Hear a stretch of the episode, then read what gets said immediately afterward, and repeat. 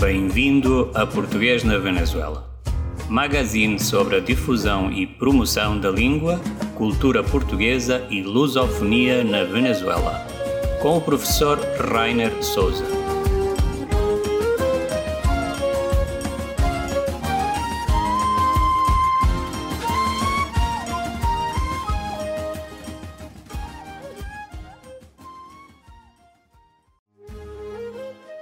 Bom dia, boa tarde, boa noite. Bem-vindos a este podcast que se chama Português na Venezuela. Meu nome é Rainer Souza, é um prazer estar com todos vós, um, ehm, onde quer que possam estar. Um, ehm, nós vamos. Estamos no mês de agosto e, e voltamos na semana passada com mais destes podcasts que têm como objetivo dar a conhecer uh, um pouco tudo aquilo que os professores e outros atores culturais fazem na Venezuela pela divulgação da língua e cultura portuguesas e de, de, de tudo aquilo relacionado com o mundo lusófono. É, vamos começar com as notícias.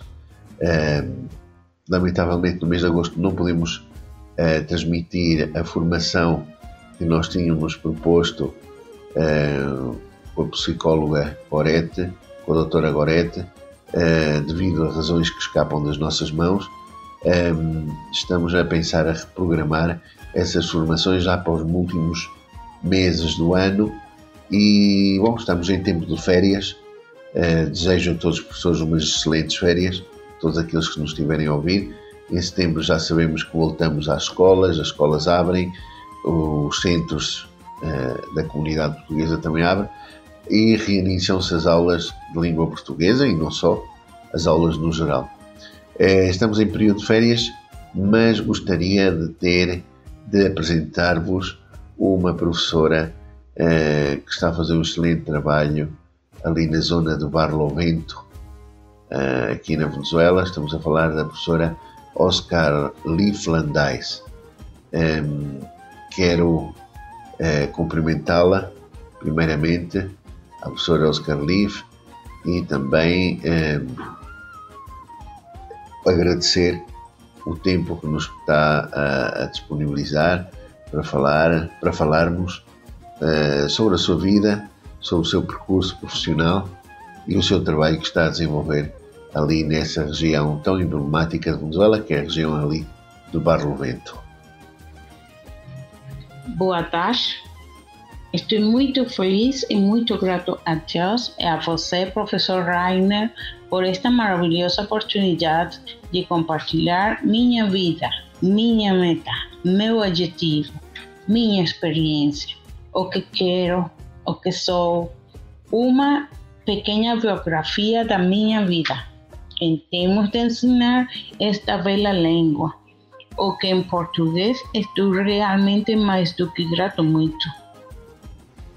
Eh, gostaria de apresentar eh, Oscar Leaf Landais Serrano, eh, que eh, tem um TCU em Turismo, menção Serviços Turísticos, é licenciada em Educação Integral pela Universidade Nacional Aberta e também conta com mestrado em Ciências da Educação pela mesma universidade. Atualmente é professora, é professora de Línguas tem trabalhado com o ensino de inglês uh, e agora também está a trabalhar com o ensino de português.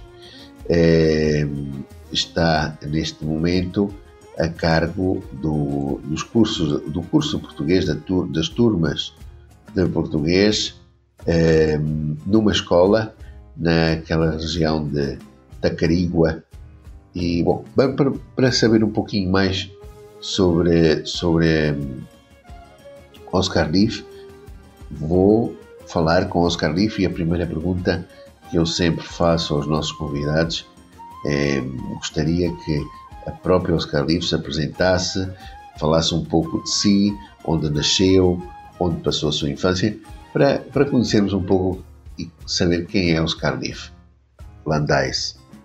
Sou Oscar Lifet Landais Serrano. Tenho 47 anos, venezolana, nacida em Tacarigua, município de Vrón, estado de Miranda, em 31 de outubro de 1974. Primogênita de Oscar Landaes e Felicidade Serrano de Landaes. Na minha infância, fui cercada por meus pais, irmãs, meus parentes e meus entes queridos. Estudei o ensino fundamental na Escola Barlovento, do primeiro a terceiro ano na Eulália Burós, quarto e quinto ano na Rafael Arevalo Gonçalves, porque gostava de línguas. Desde criança estudei no Instituto de Tecnologia da Universidade Antônio José de Sucre, na cidade de Caracas. Então, na Universidade Nacional Aberta. Também na UNEM, Universidade Nacional Experimental del Magistério. Fiz muitos cursos relacionados a carreiras tenho duas filhas lindas, Michelle, de 25 anos, e Hillary, de 16 anos. Sou divorciada, atualmente no Alfredo Gonçalves, trabalho em duas instituições de ensino. Em uma sou defensora de língua portuguesa e na outra sou defensora escolar. Oscar Riff, és, uh, tens uma licenciatura em, em educação integral. Como começou teu interesse pelo ensino das línguas estrangeiras? Como disse antes, sou formado em Humanidades pela Unidade Nacional de Ensino Rafael Arevalo Gonçalves, localizada em Iguerote, estado de Miranda. Como sempre, fui fascinada por idiomas Gosto muito disso, dessa pronúncia, desse sotaque. Estudei na cidade de Caracas, na Antônio José de Sucre. Lá fui adicionada como técnico superior em turismo, mensal em serviços turismo. Fiz meu estágio na Tour Caracas. Lá eles me deram a oportunidade de fazer cursos de inglês e francês Lamentando muito não pude continuar muito, exagerei a minha carreira durante um ano. Volto aqui a meu povo, Tacarico. E o diretor da Unidade Nacional de Educação, Almirante Luiz Brião, localizado em Mamporal, um grande amigo de minha mãe. Perguntou se eu poder fazer uma substituição em inglês. Fui para o liceu e me deram um estágio de 16 horas, porque o diretor já sabia do meu conhecimento do idioma. Depois disso, aumentaram minhas horas de 16 passei a 32. Minha vida no Almirante Brion ficou para 18 anos.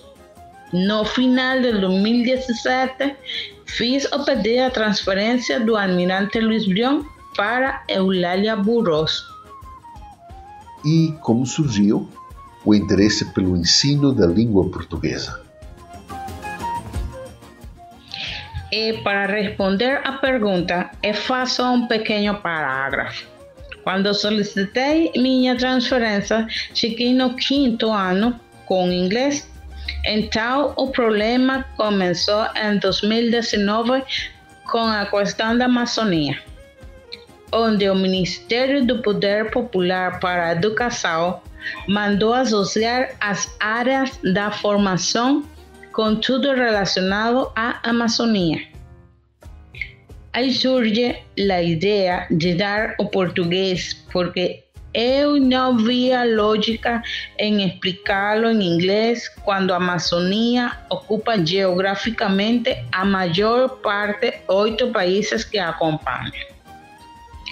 Dei meus primeiros passos na língua portuguesa com alunos do segundo ano e atualmente continuo com esse mesmo grupo até eles saírem do quinto ano no próximo ano. como estudante de língua portuguesa e professora, na sua opinião, quais são aquelas coisas que são mais difíceis no processo de aprendizagem do português? Aprender um novo idioma é definitivamente um desafio.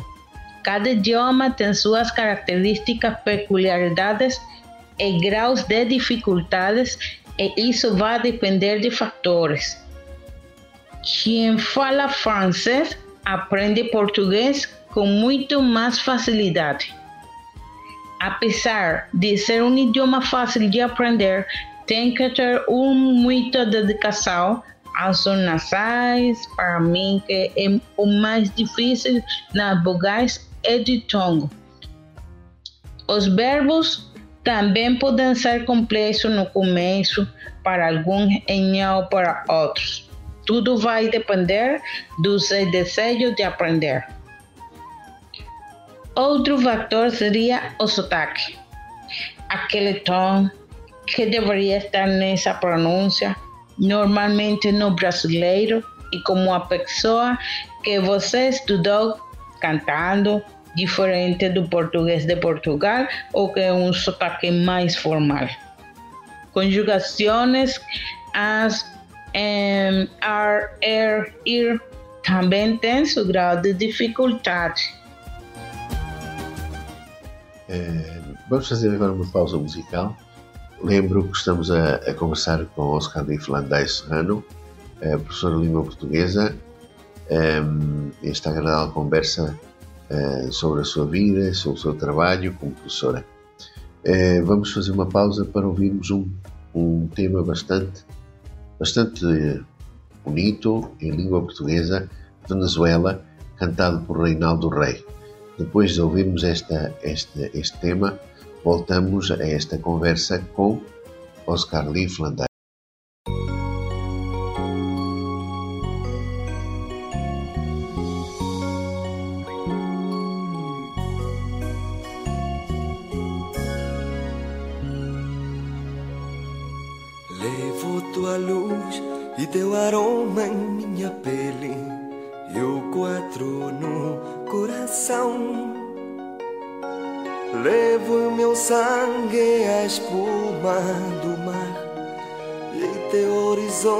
Em meus olhos. Não invejo voo, nem o ninho turpial. Sou como o vento e o mel. Sinto o Caribe como um grande amor. Sou assim que vou fazer. Sou deserto, selva, neve e vulcão E ao andar deixo a minha estrela E o sussurro do campo em uma canção Que me desvela A mulher que eu quero só pode ser Coração, fogo e coragem. Com a pele dourada como uma flor da Venezuela.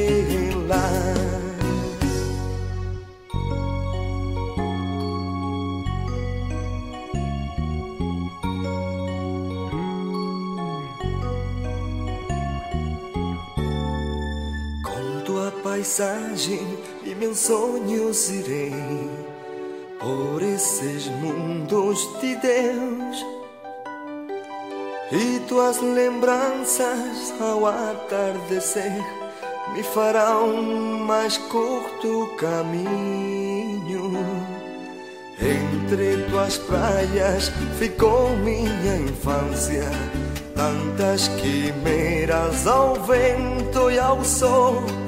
E essa saudade que quebra minha voz sem querer se fez canção. Das montanhas quero a imensidão e dos rios a aquarela. De ti os filhos que plantarão novas estrelas. E ainda tenho que naufragar e um tufão minhas velas, enterrar meu corpo perto do mar na Venezuela.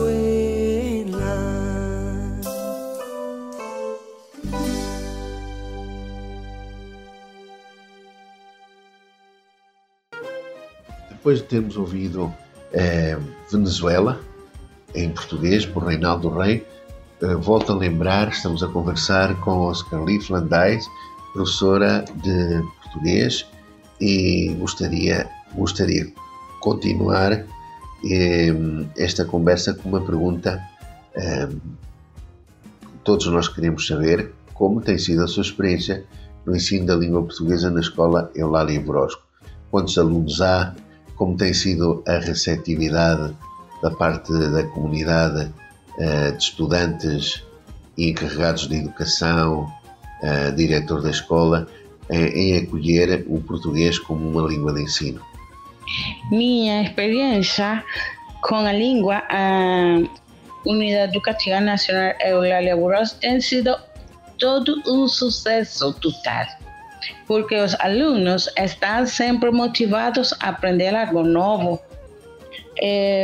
Realmente me sinto vitoriosa pelo entusiasmo e desejo de modular, pronunciar e ser recebido na sua rua em português. Isso não tem preço.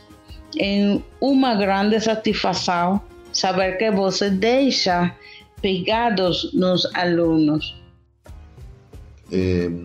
Oscar Leaf, que outros projetos tem na área do ensino das línguas, especialmente do português, que gostaria de compartilhar connosco? Projetos a futuro. Meu principal projeto seria ter acesso a todas as ferramentas necessárias para o ensino de idioma, como livros, dicionários, videovim, revistas, folhetos, onde possam visualizar informações e continuar criando e inovando de acordo com as diferentes estratégias que realizamos na aula, para que nas universidades tenham a continuidade do que aprendem. Que outros professores de português venham a campus para que a língua não fique estanca, que seja base para muitos. E já para terminar, Oscar Leaf, uma, uma última mensagem para os ouvintes deste, deste podcast, Português na Venezuela. Um, algo que gostaria de dizer para o público que nos está a ouvir? Minha mensagem seria que todos os seres humanos são valiosos, que com amor e interesse podemos ser melhores a cada dia mesmo quando existam obstáculos que tentam impedir nossos progressos, devemos ter perseverança, fé, segurança e confiança em nós mesmos, para não tomarmos o que somos querer bons homens e mulheres. É muito mais fácil perder a motivação quando trabalhamos por objetivos que não estavam alinhados conosco. Se você se esforça todos os dias para atender às expectativas dos outros, é natural que o desejo de continuar tratando na ajuda a você. Portanto, defina que você é o que é sucesso para você e permaneça fiel a essa ideia. Ser genuíno é uma das maiores razões para continuar. Muitas felicidades, Oscar Leaf, para a sua vida. É, tudo bom para si. É, digo isto assim a todos os professores que nos possam estar a ouvir. Aqui a coordenação de ensino, na minha pessoa, Rainer Souza, sempre disposto a apoiar é, em todos estes projetos em que, em que está envolvido o ensino português por toda a Venezuela. conte sempre com o nosso apoio e boas férias para si. Bom descanso. Muito obrigada pela oportunidade de fazer parte deste projeto. Muito sucesso e avançados para você, professor Rainer, a todos que me ouvem. Até logo.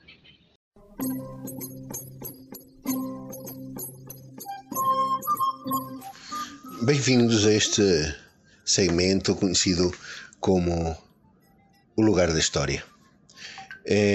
Na semana passada falamos sobre o reinado de Dom Sebastião.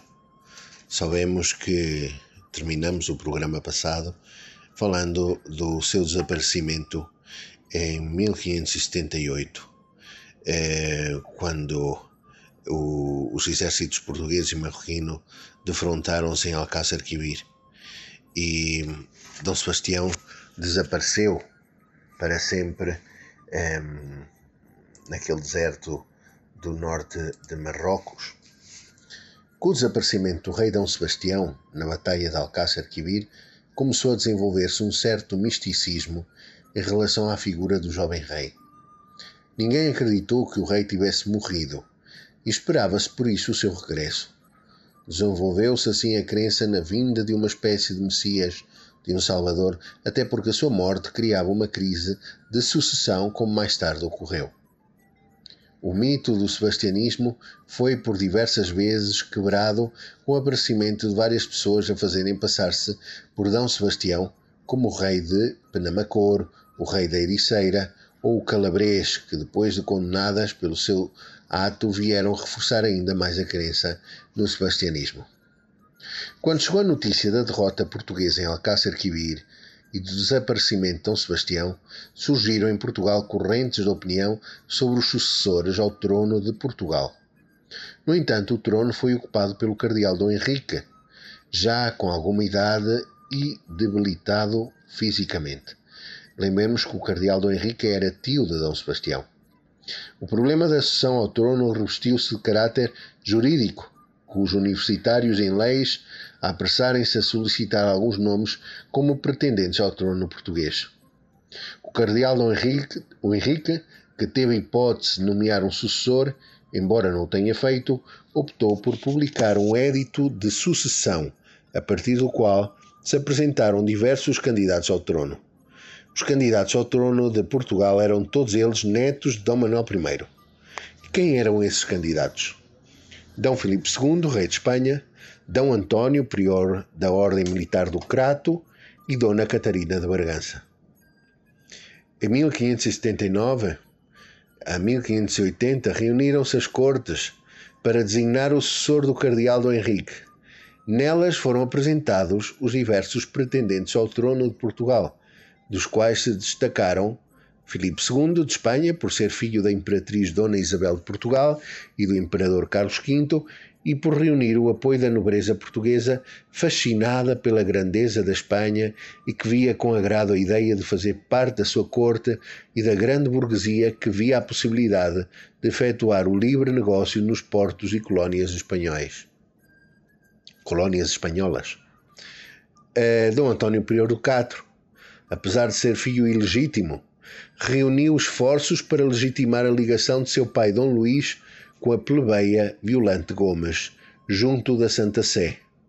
Este candidato reuniu os apoios das ordens religiosas e do povo. Contudo, a sucessão ao trono ficou sem resolução face à indecisão do cardeal Dom Henrique. E por último, Dona Catarina Bragança, quem era filha de D. Duarte e casada com Dom João, o sexto Duque de Bragança. Esta pretendente alegava o direito de representação para manter direitos que teriam pertencido ao seu pai, se fosse vivo. Dona Catarina tinha a seu favor a legalidade e a legitimidade da sua candidatura por descender, por linha masculina, do rei Dom Manuel I. Reunia assim os apoios da Companhia de Jesus, dos letrados da Universidade de Coimbra e da pequena burguesia. Na próxima semana ficaremos a saber como é que foi resolvido este problema da sucessão ao trono de Portugal após o desaparecimento físico de D. Sebastião. E terminamos assim o português na Venezuela desta semana, prometendo voltar para a próxima semana, em pleno mês de agosto. Vamos fazê-lo um, ehm, ouvindo um tema do folclore português, cantado por Roberto Leal, já desaparecido, infelizmente, e Kim Barreiros, uh, conhecido como Arrebenta a Festa. Ficamos com este tema bastante mexido e voltamos para a próxima segunda-feira com mais notícias e mais entrevistas do português na Venezuela. Um abraço a todos e um até breve.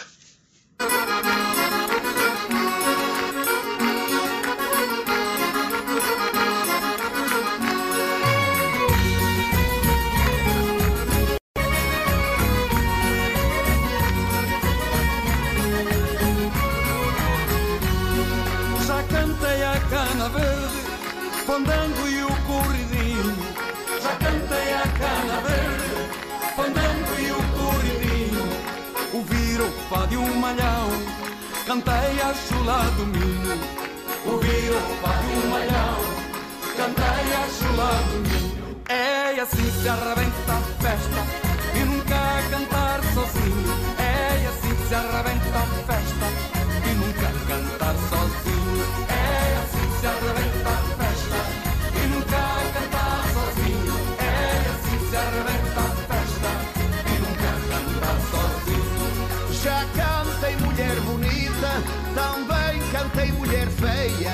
Já cantei mulher bonita, também cantei mulher feia. Mulher baixinha faz fita, a mulher alta tonteia. Mulher baixinha faz fita, a mulher alta tonteia. É assim que se arrebenta a festa, a mulher é que se andeia. É assim que se arrebenta a festa, a mulher é que se andeia. É assim se arrebenta a festa, a mulher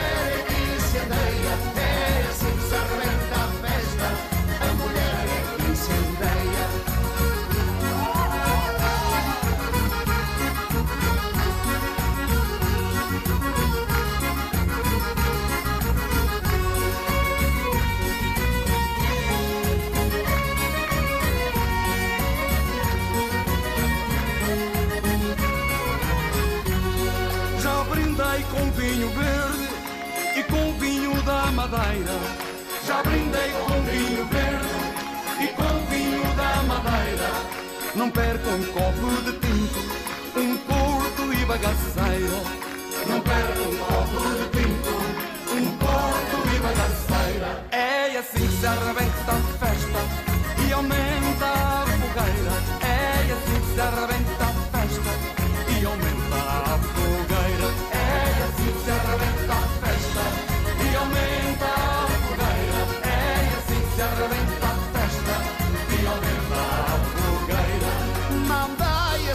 assada para este pobre ladrão. Mandai a sardinha assada para este pobre ladrão. E a mulher já está laçada e o vinho já está na mão. Que a mulher já está laçada e o vinho já está na mão assim se arrebenta a festa.